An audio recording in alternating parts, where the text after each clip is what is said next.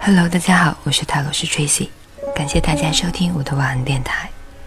接下来分享这篇来自里奥巴莫塔的文章：恐惧便是我们占有如此多东西的原因。虽然我们可能想从堆积成山的占有物品中挣脱出来，并怀抱简化个人生活的最大诚意，但事实的真相是，我们还在继续占有更多的东西。导致这种问题的部分原因在于懒惰，一种我会晚点再处理的态度。但占有过多东西背后真正的驱动力，则是恐惧。恐惧就是导致我们购买并非真正需要东西的原因。恐惧让我们对自己并不需要的东西紧抓不放。请考虑下面这些情形。只是以防万一，你会在旅行的时候打包带上太多东西，还有存放一车库的各种物品。这是恐惧未来可能需要某种事物，自己却并不拥有。它是对缺乏安全感和确定性的恐惧。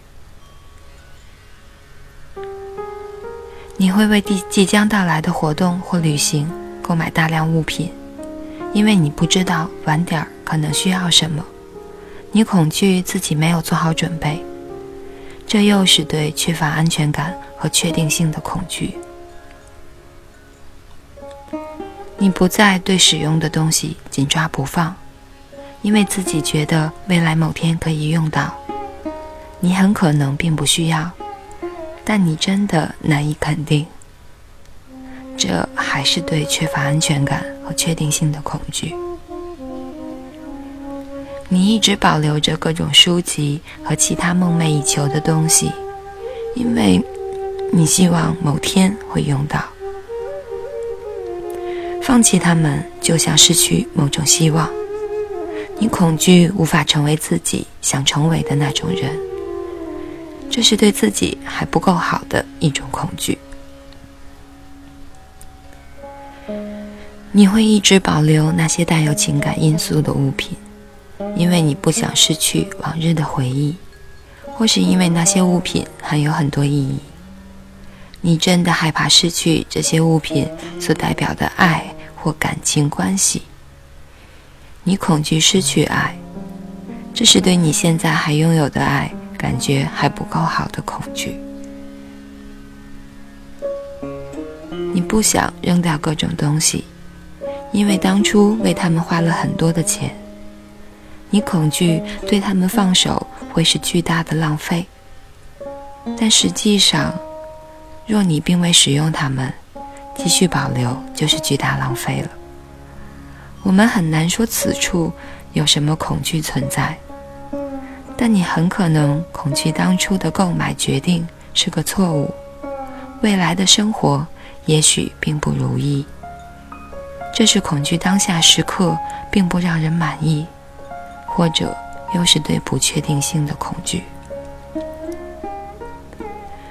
你保存了大量的衣物或者其他类似物品，因为它们是你表达自我的方式。扔掉这些衣物，感觉就像你在限制自我表达的途径。你恐惧失去这些选择。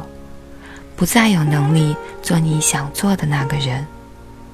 这是恐惧，若没有这些物品，你就无法变得足够好。我可以继续罗列下去，但我们占有的几乎所有东西，都并非绝对的必需品。必需品是指住所、床铺、最少限度的衣服、食物、个人卫生用品等等。他们都是由于恐惧而购买和保存的。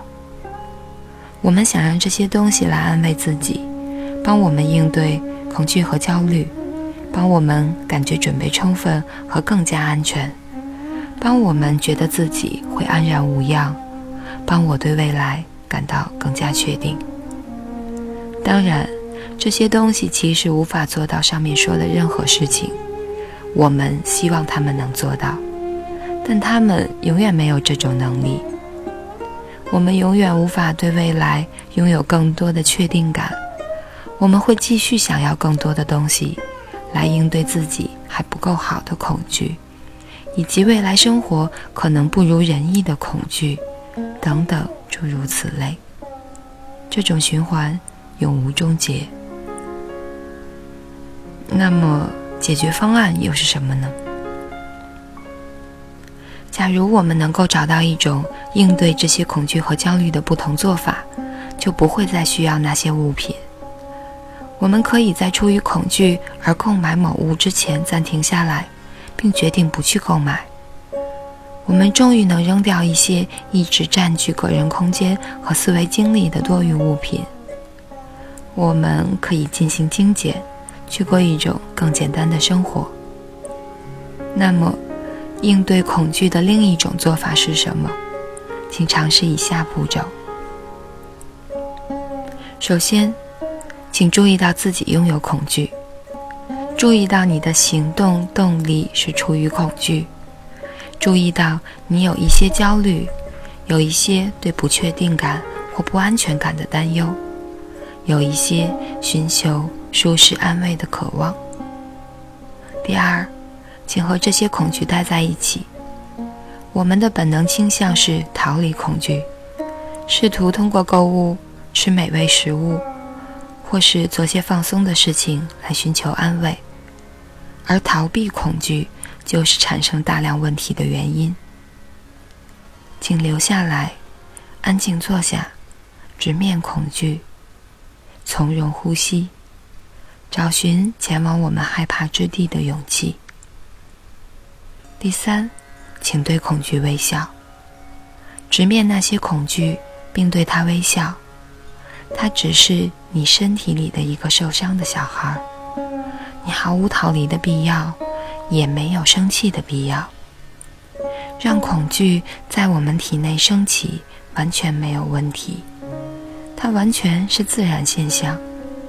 请接纳出现在你面前的恐惧，对它展露微笑，这份微笑就能消解它大部分的力量了。第四，第四，请拓展出和他友好的关系，对自身恐惧保持开放和好奇态度，看他在你体内有何感受，他有什么品质，请带着友善调查研究它。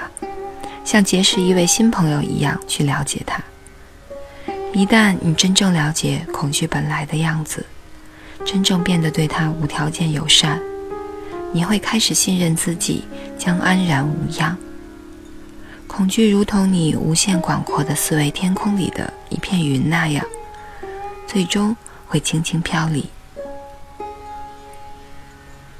请和恐惧做朋友。现在。你就可以决定如何行动，不再受需要用占有物品来减缓恐惧的约束。